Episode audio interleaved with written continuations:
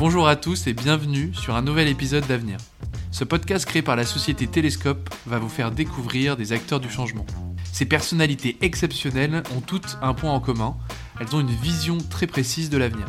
Ces hommes et ces femmes sont visionnaires dans leur société, leurs idées et leurs projets. Dans ce podcast, nous allons donc décortiquer leur parcours personnel et professionnel, leur histoire, mais aussi et surtout essayer de comprendre comment ils comptent changer demain. Dans ce second épisode d'Avenir, nous allons à la rencontre de Sophie Desmazières, présidente et fondatrice de bureaux locaux depuis plus de 12 ans. Elle est également à l'initiative de la création de plusieurs salons. Toujours en quête de renouveau, Sophie possède un véritable goût pour le B2B et adore répondre aux besoins des entreprises. Je ne vous en dis pas plus et je vous laisse découvrir son parcours grâce à Karen Rosvog. Bonjour Sophie. Bonjour Karen. Merci d'avoir accepté mon invitation euh, à ce podcast. Je t'en prie, je t'en prie. Je suis très heureuse de, répondre à Télescope qui inaugure ce nouveau format. Exactement, c'est tout nouveau pour nous, donc on débute, donc ça fait très plaisir de t'avoir comme invité. Ben, je vous remercie d'avoir pensé à moi. J'ai vu avant de te lancer dans Bureau Locaux que tu avais été à l'initiative en 2007 euh, de la création d'un salon qui est Kid Expo, qui n'a absolument rien à voir du coup avec de l'immobilier, puisque c'est un salon qui est dédié aux familles et aux enfants. Je vais expliquer un petit peu le concept. L'objectif, c'est d'aider les enfants à grandir en les accompagnant dans le développement de leur bien-être et de leur confiance en soi à travers trois univers apprendre, jouer et bouger. Je trouve le concept génial et euh, je voulais te demander euh, comment l'idée t'est venue et ce qu'il en est aujourd'hui de ce salon. Oui, alors en fait, moi, j'ai commencé en fait à créer mes propres boîtes quand j'avais euh, en fait une trentaine d'années. Et la réalité, c'est que le premier salon que j'ai fait était dans l'immobilier. C'est pour ça que je continue à faire de l'immobilier. En fait, après avoir créé ce Simi que j'ai revendu, j'ai eu envie de créer un, salon qui était euh, dédié en fait à tout ce qui est nouveau pour les enfants, avec un volet très interactif qui rappelait un peu ce qu'était autrefois le salon de l'enfance euh, qui a disparu il y a très très longtemps. Et tous ceux qui organisent des événements euh, parlaient avec émotion de ce salon de l'enfance où moi j'étais allée quand j'étais petite. Et je trouvais que c'était une bonne idée de créer un moment totalement interactif où on puisse découvrir, puisque les salons, ça permet de, d'avoir un moment humain, d'avoir une interaction humaine. C'est des temps de rencontre, c'est des temps expérientiels, et ça n'existait pas pour les familles, d'où cette idée d'avoir un moment où en famille, on vient euh, apprendre, s'amuser, euh, découvrir, échanger. Euh, donc on a créé Kid Expo, qui était un grand succès, et que en fait j'ai revendu il y a quelques années. donc malheureusement cette année, le salon, il n'a pas lieu, parce que bah, avec, avec la crise comme vous le savez, tout est annulé. J'espère que ce sera partie remise l'année prochaine. Oui, parce que l'initiative est vraiment super et pour les enfants, en tout cas, c'est une très bonne idée. Bah ouais, en tout cas, c'était euh, des moments très forts parce que beaucoup de monde, hein, donc 150 euh, 000 personnes, qui venaient découvrir en famille euh, l'apprentissage des premiers gestes de secourisme, par exemple, puisqu'on avait tous les ans les, les, pompiers qui étaient là. Effectivement, c'est assez, c'est des temps assez forts. Ceux qui sont allés s'en souviennent. Donc, et, souvent venaient tous les ans. Donc, et moi, j'aimais bien j'ai fait autre chose. D'accord, bah justement, comme tu dis, tu as créé le, salon de l'immobilier d'entreprise, le CIMI. Je voulais savoir qu'est-ce qui t'attire dans la création de salons en particulier qui, pour le coup, en plus, n'ont rien à voir entre eux. Est-ce que c'est une volonté de transmettre, de partager?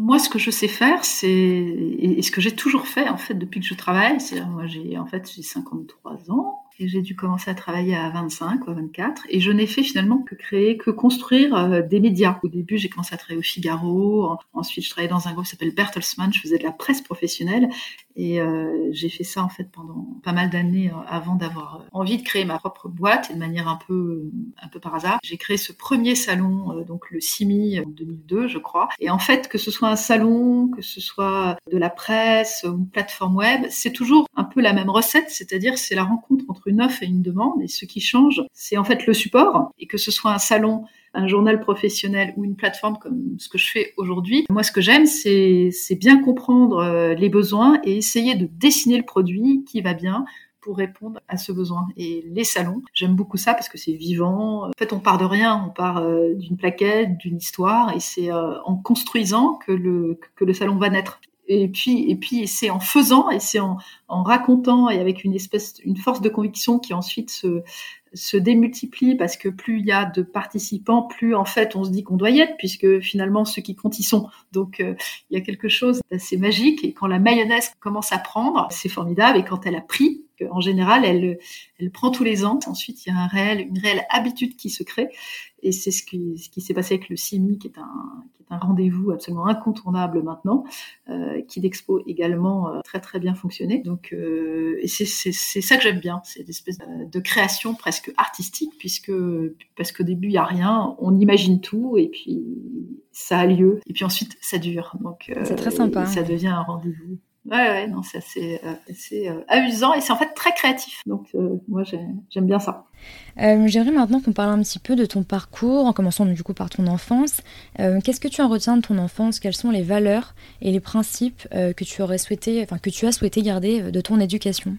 Ben, Moi, j'ai plutôt eu de la chance. J'ai eu une, des parents et une famille très, très aimante, très ouverte. Ce qui comptait, c'était c'était ce qu'on faisait, c'était c'était l'action, toujours euh, aussi fidèle euh, que les actes soient en lien euh, avec les paroles. Ça, je crois que une honnêteté intellectuelle assez importante, ça c'est je crois une valeur forte. Et puis aussi le fait que tout est possible. En fait, il suffit de vouloir. Hein. Vouloir c'est pouvoir, c'est un peu basique, mais mais j'y crois.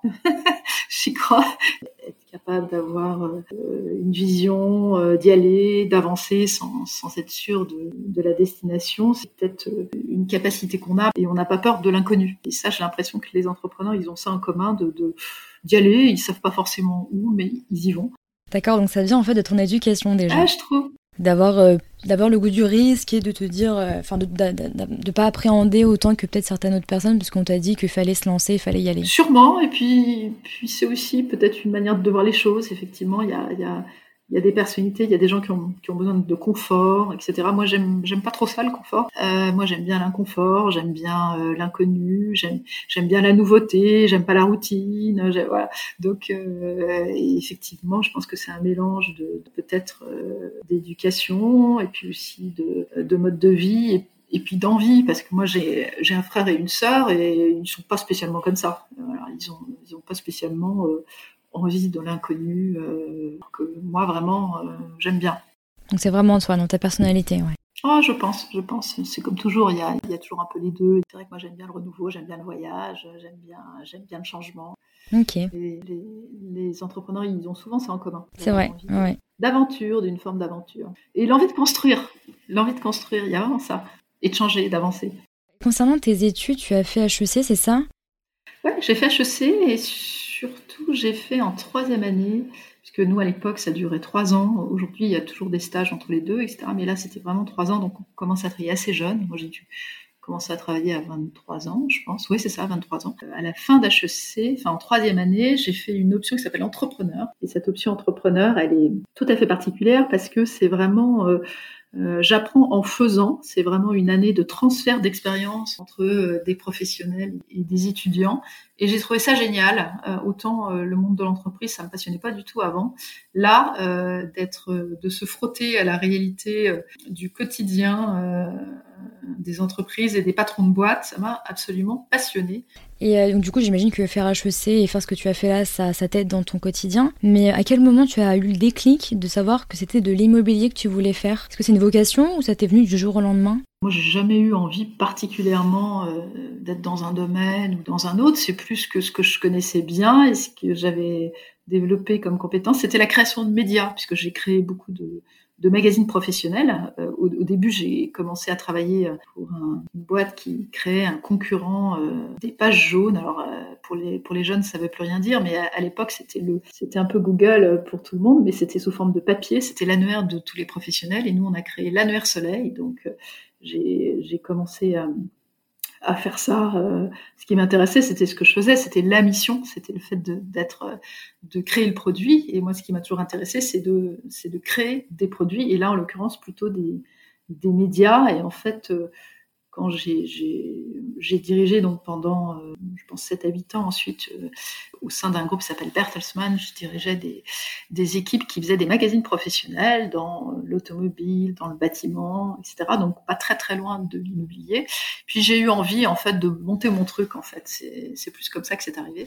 Et, euh, et quand j'ai eu envie de monter mon truc, j'ai regardé plein plein de projets et je connaissais un peu l'immobilier. Et puis surtout, j'ai un copain qui, qui, m'a dit Ah, tiens, tu sais, euh, parce que je discutais avec les, avec les uns les autres en essayant de me dire qu'est-ce que je peux faire euh, dans cet univers que je connais, un peu de médias?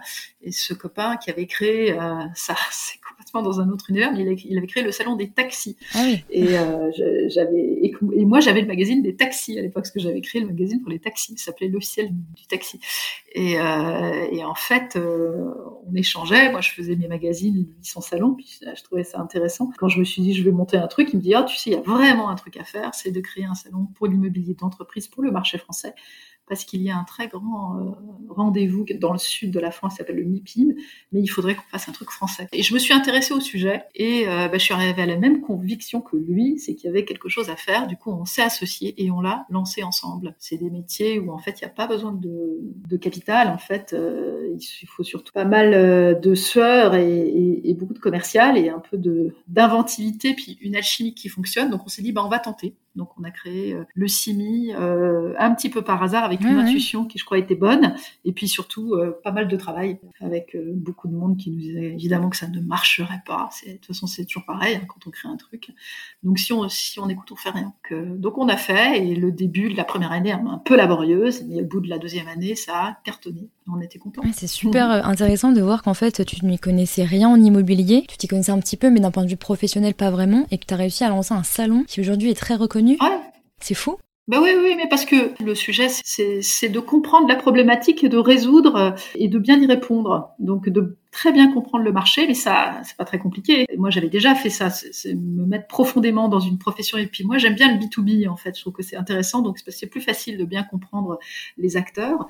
On monte, c'est comme un pulse, en fait. Il faut avoir chaque pièce du pulse pour les mettre au bon endroit, au bon moment. Ça, c'est très important. Le timing, c'est toujours essentiel dans un projet. bah, on a, on a bien bossé. Et puis, ça prouve que quand on veut, on peut. Ouais, ouais. Et puis toujours avec beaucoup d'écoute. Je crois que c'est ça qui est important hein, dans ces projets entrepreneuriaux, euh, parce que ça va pas tout le monde. Hein. Ce que je disais, faut un peu aimer l'aventure, faut aimer le, faut être capable de travailler tout seul. Tout le monde aime pas ça. Il faut avoir au départ une intuition qui est assez juste, puis après faut mettre en œuvre. Et c'est ça qui est important. Tout à fait. Et avec un petit peu de recul sur ta vie, euh, quelle est ta plus grande victoire? La chose dont tu es le plus fier, aussi bien professionnelle que personnelle?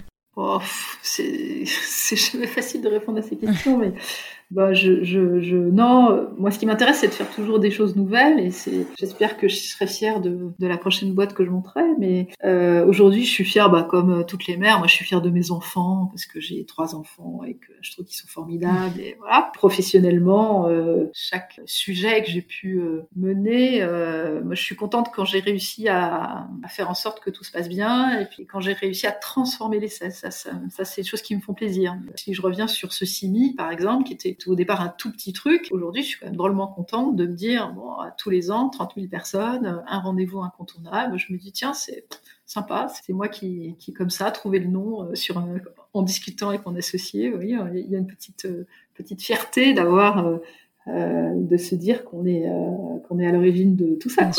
Est-ce que tu pourrais nous parler un peu plus de bureaux locaux que tu as fondé en 2008 et de comment l'idée t'est venue? On a eu cette idée euh, après donc le CIMI qui est un rendez-vous en fait physique. Le CIMI c'est la rencontre en fait de tous les acteurs de l'immobilier et on avait dans l'idée que les entreprises qui cherchent des bureaux viendraient aussi. Euh, et puis là on s'est trompé. Le support c'est pas le salon, c'est pas c'est pas le bon média.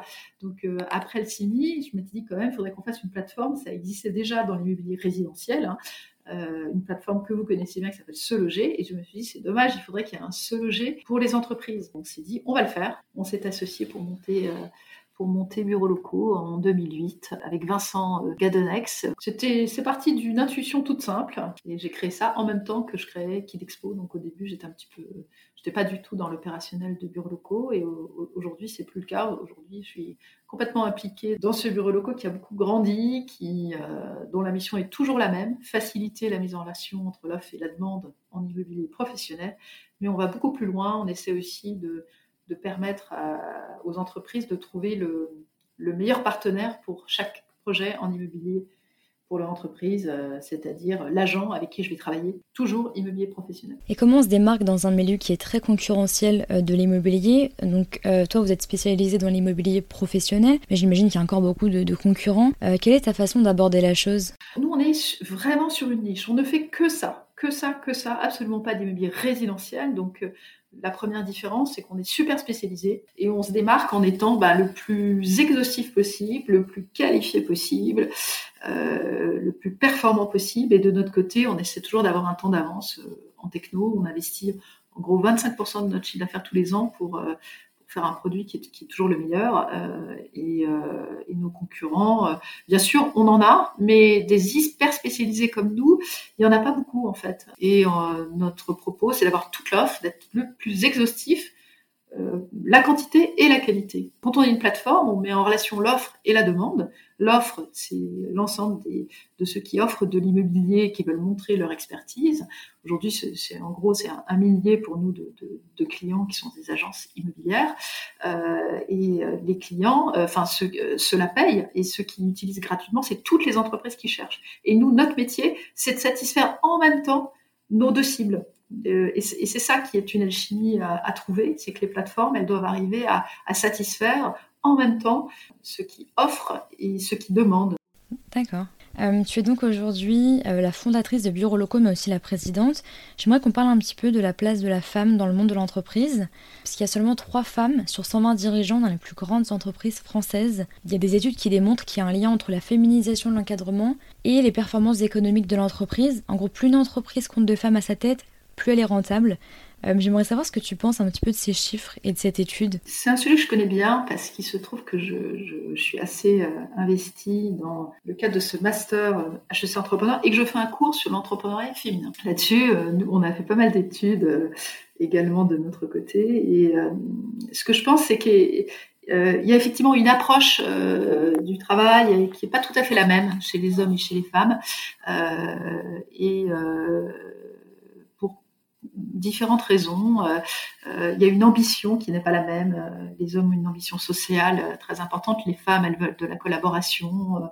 donc il y a un positionnement de l'homme et de la femme qui, est un peu différent. Est-ce que c'est l'éducation, etc. Bon, c'est possible qu'il y ait une part de ça, mais moi je, pense que fondamentalement, les envies des hommes et des femmes ne sont pas les mêmes. Quand on parle de ce plafond de verre, etc. Bon, très bien, mais il faut quand même savoir qu'il y a beaucoup de femmes qui ne souhaitent pas monter, comme on dit, dans les boîtes parce que elles veulent préserver leur vie personnelle. Donc il y a une hiérarchie des priorités chez les hommes et chez les femmes qui aujourd'hui euh, n'est vraiment pas la même et euh, elle n'est vraiment pas la même euh, en fonction principalement d'une chose, c'est les enfants. En fait, c'est basique, mais qu'est-ce que c'est vrai? C'est-à-dire que, les femmes qui n'ont pas d'enfants ou jeunes, franchement, ça change rien. Mais dès que les enfants arrivent ou dès que l'envie d'enfant arrive, bah, il y a une priorisation souvent qui se fait. Et les femmes, souvent, elles ont envie d'aller chez le pédiatre, etc. Elles ont, elles ont pas envie d'être là euh, tard chez elles. Euh, moi, je peux vous donner mon exemple à moi. Moi, quand j'ai quitté un grand groupe assez prestigieux, on me proposait d'être présidente d'une boîte, c'était en province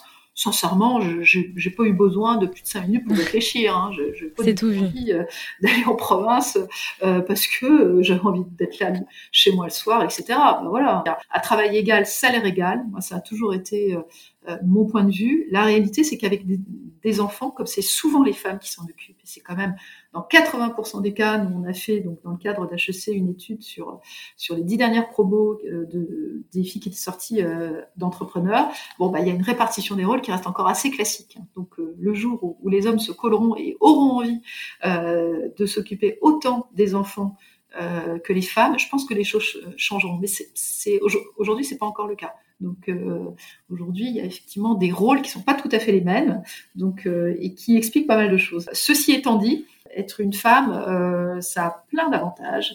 Et, et, nous, on est dans une entreprise aujourd'hui où la direction est finalement de l'entreprise, la directrice générale, directrice commerciale, ce sont des femmes. Euh, elles voient les choses un peu différemment. Et, euh, et je pense que c'est, il y a beaucoup moins d'ego, il y a beaucoup plus de justesse euh, dans les prévisions. Ça, c'est très connu. Hein. Les, femmes, elles sont, elles sont, elles sont moins ambitieuses euh, dans leurs projections et en même temps, elles racontent pas d'histoire. Elles sont plus honnêtes. Et, euh, et, il se trouve que c'est une autre manière de travailler. Et je trouve que c'est quand on aura changé les règles du business, il y aura sûrement plus de femmes à la direction euh, des entreprises qu'aujourd'hui les règles du business elles sont dictées par des hommes. Et du coup euh, c'est des règles qui ne vont pas aux femmes parce qu'il faut toujours, il faut la ramener, il faut avoir un ego pas possible, etc. Et, et les femmes, elles sont pas comme ça, donc il faut, elles sont, elles sont moins conquérantes. Et du coup, elles ne, elles sont dans des codes différents, ce qui explique aussi pourquoi elles, elles sont, elles sont moins euh, bah, elles gagnent moins parce qu'elles demandent moins, il faut le savoir, on pourrait y passer du temps, mais elles demandent moins et en plus elles n'ont pas forcément envie qu'on leur demande plus que ce qu'elles donnent déjà. Donc vous voyez, c'est c'est l'environnement et c'est elles. C'est elles. Et, tout ça fait qu'au final, ça fait des différences très très importantes. Mais il faut savoir que ça change pas mal. Les choses évoluent assez vite. Il y a de plus en plus de femmes euh, qui, dirigent des boîtes et quand il y en a, ça change tout. C'est notre vision, oui. Bah bien sûr. Mais il faut. Il, en faut suffisamment pour que les règles changent. Et quand il y a plusieurs, euh, vous voyez, dans un groupe pour que ça change, il faut au moins 30% de femmes. S'il n'y a pas 30%, les règles ne changent pas. C'est toute une culture qui, qui doit changer. Et sincèrement, euh, les choses changent très très vite. Donc je pense qu'il y aura beaucoup plus de femmes à l'avenir. Euh, mais qu'on travaillera différemment. en tout cas, c'est un sujet qui est super intéressant. Et toi, justement, sur ta propre vie, sur ton propre parcours, est-ce que tu penses que d'être une femme, ça a plus souvent été un frein ou au contraire que ça t'a plus souvent servi qu'autre chose? Moi, je pense que ça n'a absolument jamais été un frein. Et euh, est-ce que ça m'a servi? Euh, Difficile à dire parce que quand on est euh, patronne de boîte ou même quand j'étais plus jeune, quand j'emmenais un collaborateur, souvent euh, qui était un peu plus âgé que moi, surtout quand j'avais une trentaine d'années, on, pensait toujours que c'était lui le patron euh, et jamais moi. Mais bon, voilà, c'est pas grave. Hein. Donc entre nous, ça m'a jamais posé de problème. Je trouve que c'est c'est aussi d'une certaine manière une chance parce qu'on vous remarque. Vous voyez, les femmes Bien sûr. il y en a pas beaucoup. Mais c'est vrai que moi, j'ai jamais eu de problème. Homme ou femme, ce qui compte, c'est de, c'est d'avoir les qualités qu'il faut pour pour le job qu'on fait quoi. Et c'est vrai que dans certains métiers, il y a des femmes qui sont plus à l'aise dans certains métiers. Enfin, vous le savez, dans le marketing, dans la communication, il y a plein de femmes.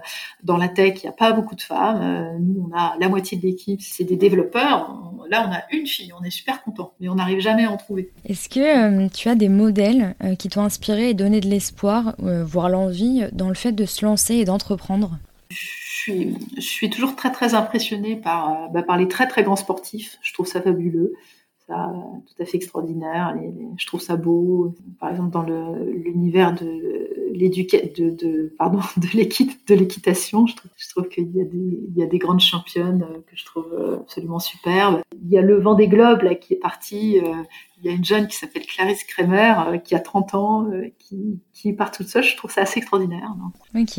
Et en tant que directrice générale, j'imagine que tu as des semaines très chargées. À quoi ressemble une journée dans ta peau Donc moi je suis présidente de la société, euh, il y a Audrey euh, euh, Blanchard qui dirige la société, c'est vraiment elle qui est la patronne au, quotidien d'une boîte de 20 personnes en fait. Moi de mon côté, j'interviens surtout sur des sujets plus stratégiques, de développement, de nouveaux produits. c'est surtout sur ces sujets-là que, que je suis investie et, et je suis en fait en réalité en dehors de bureaux locaux. je travaille sur pas mal d'autres sujets parallèle. Donc j'ai des journées assez éclectiques. Donc euh, et moi ce que j'ai ce j'aime bien c'est pas trop avoir d'emploi du temps. Ça c'est la la chance des euh, des entrepreneurs comme moi où effectivement je vais travailler le week-end, je vais, me réveiller la nuit, je vais faire quelque chose. J'ai la chance d'avoir un emploi du temps qui est très ouvert. J'ai pas absolument pas euh, de cadre précis et, au début de la semaine je, je, vais avoir peut-être quelques réunions, quelques déjeuners bouquets, mais en fait assez peu.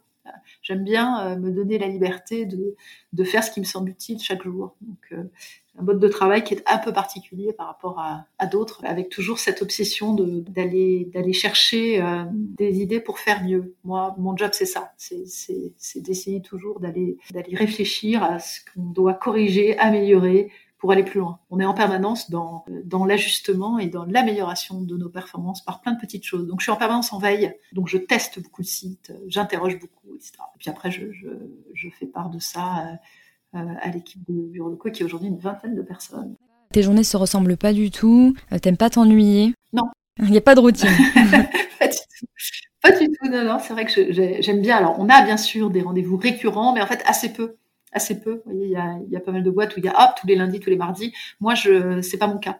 J'essaie j'ai une très grande flexibilité et puis j'ai aussi une, certaine capacité et puis euh, à changer d'avis. C'est-à-dire que je euh, je peux adapter euh, un point de vue s'il me semble que qu'il faut le faire. Quoi. Je suis, une, flexibilité assez totale qui parfois peut un peu fatigué parce que ça parce que ça bouge beaucoup. Mais en, gardant un cap toujours le même en tout cas, c'est ça qui est important, c'est garder le cap. Et, nous on a un cap qui est précis pour bureaux locaux et, c'est euh, pour aller atteindre ce cap-là, c'est en, en, revanche il faut beaucoup de, de flexibilité, parfois des, des, des retours en arrière, des questionnements, des changements, etc. Et moi c'est un peu mon job. Euh, je t'ai entendu dire dans une interview que tu ne croyais pas du tout à la fin des bureaux. Tu l'expliques par le fait qu'une entreprise, c'est avant tout une énergie, une cohésion de groupe, et je suis complètement d'accord avec ça. Ma question, c'est euh, qu'est-ce que tu penses du coup du télétravail? Le télétravail en période de crise sanitaire, c'est absolument formidable. Pour être très direct, moi, je, je, euh, je pensais pas que ça marcherait si bien, parce que je, je trouve que c'est bien d'être ensemble et tout. Et puis nous, on a été comme tout le monde à plonger d'un coup dans le télétravail comme aujourd'hui. Et puis finalement, on, s'y est très très bien mis euh, tous ensemble. Et puis euh, je pense que durablement, on va tous, euh, pour les métiers qui le permettent, hein, donc peut-être être un, une, une ou deux journées par semaine en télétravail.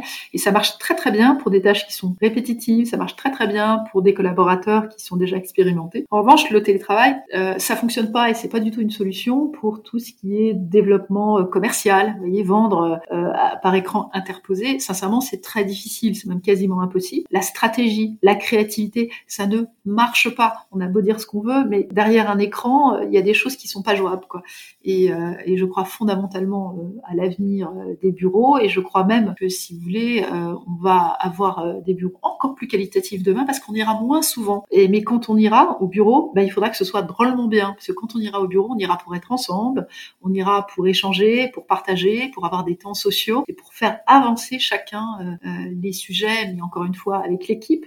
Et puis aussi, on ira au bureau pour pour des moments de cohésion. Donc, il va falloir demain que les bureaux ils soient vraiment euh, à l'image des entreprises, puisque les bureaux, ça va être l'ADN de l'entreprise. Donc moi, je crois fondamentalement qu'on va avoir demain peut-être des bureaux différents. Ça, je pense que c'est certain. On va tous repenser ces bureaux, les réaménager, plus d'espace collaboratif, mais que ça va être drôlement important et que aujourd'hui, ceux qui annoncent la fin des bureaux, mais je crois que c'est une gigantesque blague. et en tout cas, j'aimerais pas travailler dans une entreprise qui a pas de bureau. Et ce que je peux vous dire, c'est que tous ceux qui bossent avec moi, ils ont pas non plus envie qu'on se voit jamais parce que quand on se voit jamais, on n'a plus de lien. Et le lieu, ça crée le lien. Euh, peut-être vous avez vu que Google a, annoncé la semaine dernière euh, bah, qu'il prenait à bail 13 000 mètres carrés supplémentaires à San Francisco. Donc, euh, et cette vue de l'esprit qui était de dire on va tous être en, télétravail, ce, qu'a dit, je crois, Facebook à un moment, je n'y crois mais absolument pas. Bien sûr, il y a des métiers euh, comme la tech, où vous êtes, c'est une population qui finalement est tout le temps avec son ordi. Et bien sûr, il y a moins de temps d'échange. Bien sûr, il y aura un peu plus pour ces populations-là euh, de télétravail et, et, le travail en remote hein, pour les développeurs, ça, ça fonctionne. Mais pour une boîte en entier, ça me paraît très très difficile. Je crois qu'au contraire. Euh, il y aura un renouveau euh, et un appétit nouveau des, euh, de bureaux plus qualitatifs demain, plus sympa, plus verts, euh, avec des terrasses avec euh, une super cuisine pour être ensemble, euh, et puis aussi avec des espaces pour se concentrer. Donc je pense au contraire qu'on va investir dans les bureaux, mais que ça va être différent. Et donc il va y avoir du mouvement dans les bureaux, va y avoir, euh, on va avoir envie d'avoir des bureaux plus adaptés. Donc je pense qu'il va y avoir un renouveau des transactions pour un marché qui aujourd'hui est quand même un peu comme tous, hein, un petit peu bouleversé par la crise. C'est moins qu'on puisse dire. Je pense que l'après-crise, va y avoir beaucoup de transactions dans les bureaux. Tu as devancé justement pas mal de mes questions puisque j'allais te demander à quoi ressemblera un bureau dans 10 ans. Et en fait, t'expliques que ce sera, euh, on passera peut-être moins de temps dans les bureaux, mais quand on passera du temps dans un bureau, ce sera plus qualitatif et ce sera plus des moments d'échange. Oui, et puis c'est des bureaux où on aura envie d'aller. Très très important. L'immobilier subi, c'est-à-dire euh, on ne pourra plus euh, demain si on veut attirer des talents, si on veut recruter des talents, si on veut fidéliser, il va falloir que les bureaux de l'entreprise soient attractifs euh, confortable, euh, euh, agréable, et puis qu'ils aient aussi une personnalité qui peut être celle de l'entreprise. Que vraiment les bureaux de demain, ils seront super confortables, super techno, parce que mine de rien, travailler à la maison, c'est quand même souvent du bricolage, donc il faudrait que la technologie elle soit parfaite. c'est le cas hein, dans, dans, dans, dans, les entreprises très tech, mais c'est pas le cas dans toutes les entreprises faudra qu'on ait une, une, bande passante formidable, que euh, la connectique soit euh, impeccable, que euh, le confort des sièges soit remarquable pour qu'on ait pas mal au dos. Enfin, tout un tas de choses qui fait que les salariés soient bien et que le confort de travail euh, soit remarquable. Il y a encore beaucoup de choses à faire et euh, il va y avoir un saut qualitatif, j'en suis sûre. Quelque part, ces confinements ont quelque chose un petit peu de positif puisqu'ils permettent de, se remettre en question et de repenser un petit peu les, bureaux d'aujourd'hui pour évoluer. Ça va changer pas mal de choses en fait, si je comprends bien du coup. Ah ouais, j'en suis sûre. J'en suis sûre, ça va changer le. Ça va... on, aura demain des bureaux plus qualitatifs parce que ceux qui n'ont pas, qui n'auront pas de bureau qualitatif, ils pourront pas faire venir leurs salariés, leurs salariés au bureau parce qu'ils n'auront pas envie de venir. Les bureaux où on viendra, c'est des bureaux euh, qui seront attirants et c'est des bureaux qui, qui auront une valeur ajoutée beaucoup plus forte par rapport euh, aux petits coins qu'on pourra s'aménager chez soi. Vraiment, c'est pas la peine. donc, euh, donc après, se pose une question sur sur les valeurs des bureaux, c'est-à-dire que demain, les salariés, ils voudront aussi que, que les bureaux soient plus écologiques, qu'on y pratique le tri, les valeurs que chacun défend euh, et auxquels euh, on, s'intéresse et euh, dans la société, on, va vouloir les retrouver au bureau. Il n'y a pas de raison que on soit on, respecte certaines consignes chez soi et, pas au bureau. Tu pourrais me donner ta définition personnelle du mot avenir? Laquelle ce serait? C'est très abstrait Non, c'est très abstrait. L'avenir, c'est ben, tout, ce que, tout ce que nous allons construire. Et ça va être bien. Donc, oui, euh, qu'est-ce que je dirais pour l'avenir euh? Est-ce que tu penses qu'on a un destin tout tracé ou on est plutôt maître de son avenir? Je ne crois pas du tout qu'on a un destin tout, tracé. Je crois qu'on a euh, l'avenir, c'est ce que moi, je pense que chacun se fait son avenir. Donc, évidemment, il y a des gens qui ont plus de chance que d'autres. Je pense qu'effectivement, on peut modeler son avenir si que, chacun a la, possibilité de, enfin, doit et peut se donner la possibilité de euh, de faire euh, de faire ce dont il a envie. C'est encore une fois le vouloir ses pouvoirs. C'est un peu facile à. C'est vrai que certains sont pas trouvent que c'est un peu facile de dire ça, mais franchement, euh, moi j'y crois. En tout cas, je, vois à quel point la motivation, l'envie change fondamentalement les choses. Je crois que chacun peut se façonner l'avenir dont il a envie et que il suffit d'être très motivé. Je pense qu'il n'y a pas de fatalité. C'est vrai que moi j'ai horreur de la fatalité, j'ai horreur des gens qui me disent j'y arriverai pas et tout. Bah moi je pense qu'en essayant à plusieurs reprises, on y arrive quoi. Il faut se donner les moyens. Bah oui, et puis quand on y croit, on y arrive quoi. Euh, pour parler un petit peu du contexte actuel, euh, je le souhaite pas, hein, mais si la situation avec le Covid s'améliore pas d'ici quelques mois, voire années, et que les confinements s'enchaînent en France, euh, selon toi, à quoi ressemblera l'immobilier général ou d'entreprise ou professionnel? Et est-ce que tu penses qu'on peut encore tenir longtemps comme ça? Évidemment, le, la crise actuelle, c'est une catastrophe pour l'économie.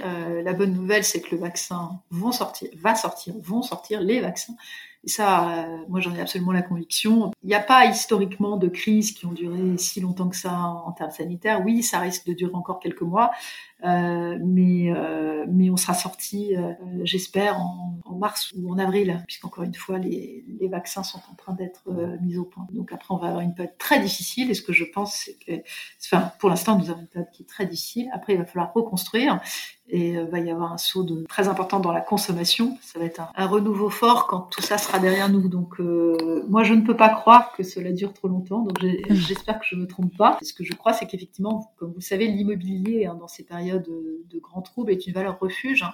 C'est une valeur refuge pour euh, les, pour les ménages. Hein. L'immobilier résidentiel, euh, vous le savez sûrement, n'a pas baissé. Tout le monde se disait ça va baisser, ça va baisser. Ben, c'est pas vrai, les prix ne baissent pas parce que dans un univers où tout s'effondre, on se dit tiens, au moins euh, la pierre ne ment pas.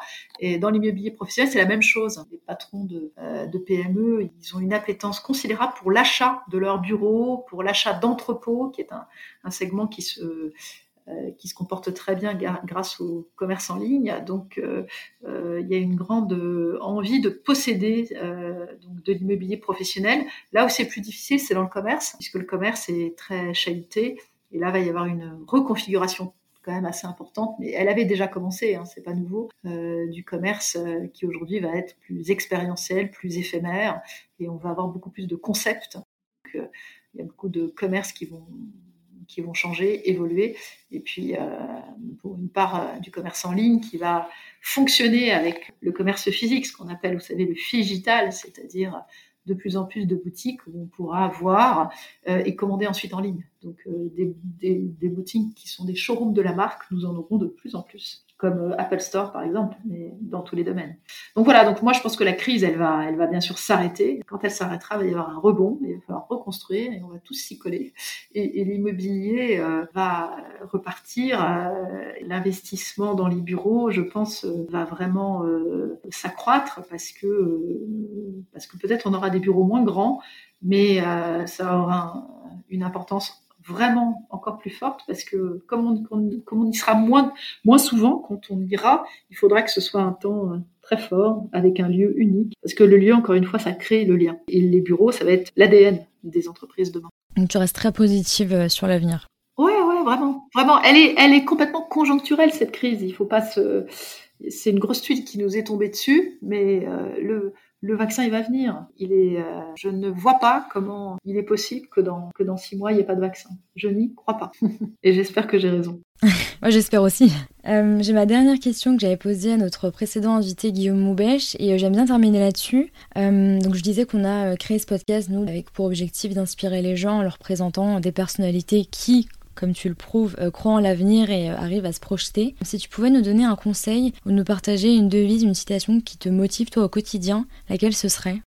Une citation qui est très basique, mais que je trouve vraiment tellement juste, c'est que tout seul, euh, on va plus vite, mais ensemble, on va plus loin. Qu'est-ce que c'est vrai pour l'entreprise? Donc, allons-y ensemble. loin. Donc j'aime bien cette phrase.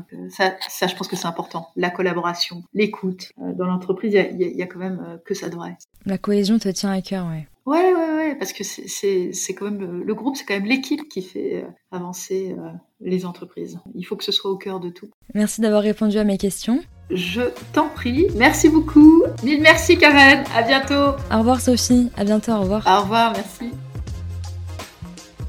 C'est la fin de cet épisode d'Avenir, le podcast créé par la société Télescope, une carte de prospection qui permet aux professionnels de l'immobilier de prédire les transactions de demain. Si le podcast vous a plu, n'hésitez pas à le partager autour de vous. Vous retrouverez toutes les informations concernant Sophie Desmazières et bureaux locaux directement sur le blog de Télescope. Si vous avez des questions ou envie de participer au podcast, vous pouvez nous écrire sur podcast.télescope.com. A très vite